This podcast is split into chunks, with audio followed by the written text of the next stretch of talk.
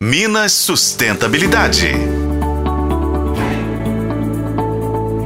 Meu assunto de hoje aqui no podcast é com você, mulher.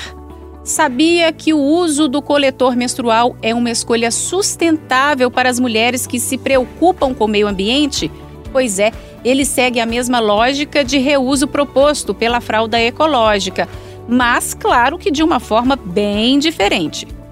Ao contrário dos absorventes descartáveis, que são usados uma única vez e dispensados no lixo, o coletor menstrual é reutilizável e pode durar por anos, reduzindo significativamente a quantidade de resíduos gerados no meio ambiente. Um único absorvente demora, em média, 400 anos para se decompor. É muito tempo, né, gente?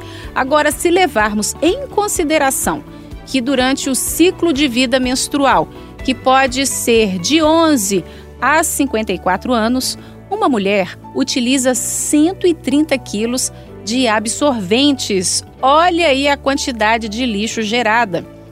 O coletor menstrual tem formato semelhante a um copinho e é geralmente feito de silicone de grau médio ou de outros materiais seguros, o que reduz o consumo de produtos químicos e plásticos utilizados na produção dos absorventes descartáveis.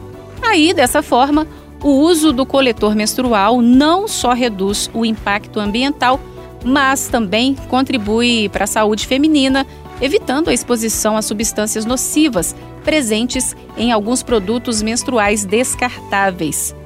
E se você não se sente bem com a ideia de ter um copinho dentro do seu corpo, existem ainda as opções do absorvente de pano lavável e, por isso, claro, reutilizável. Ou ainda o absorvente biodegradável.